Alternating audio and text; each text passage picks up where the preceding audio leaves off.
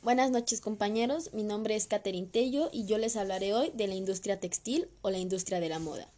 En la sociedad capitalista en la que vivimos, podemos observar cómo la industria textil va aumentando de manera vertiginosa. Estamos consumiendo más ropa, utilizando más recursos y pagando menos por ella que en cualquier otra época. Actualmente, la industria de la ropa representa el 5% del comercio mundial de las manufacturas. Este aumento de la demanda ha llevado a que la industria innove y presente nuevas tendencias cada vez más rápido y a menor precio.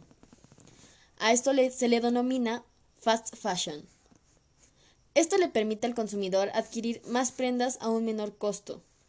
Las tendencias cambian a una velocidad que aproximadamente el 40% del closet de una persona jamás ha sido utilizado o solo ha sido utilizado una vez. Y se preguntarán, ¿cuál es el problema de esto? ¿Puedo consumir más, verme bien y a un precio increíblemente bajo? Bueno, eso es para ti.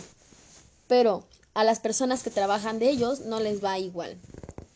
Aproximadamente el 80% de las personas que trabajan en esta industria son mujeres menores de edad en condiciones de trabajo deplorables que aproximadamente ganan 2 dólares al día, menos de lo que te costó tu playera. Que tengan un costo de producción tan bajo no es debido a que se haya mejorado la tecnología, bueno, en parte, pero es más porque disminuyeron los costos de producción. Y dices, bueno, eso no me afecta a mí. Que allá, allá vean las personas que trabajan en ello. Pero hay algo que sí te afecta, que es el ambiente.